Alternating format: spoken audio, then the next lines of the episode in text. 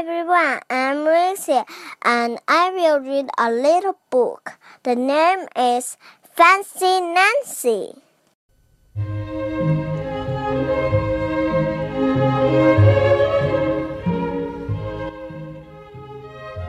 Field Day Friday is a field day. I am in a race. I am not great runner. I lost the race last year. Grace is on my team. She makes fun of me. Grace can be mean. I hear Grace say her baby brother runs faster than I do.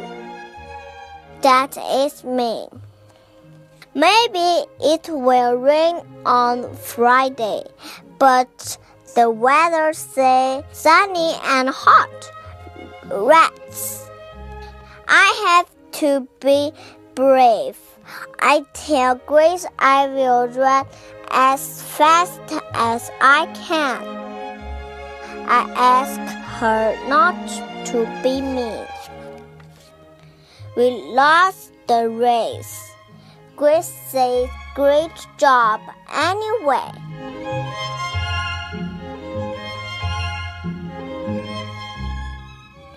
I may have lost the race, but I gained a friend.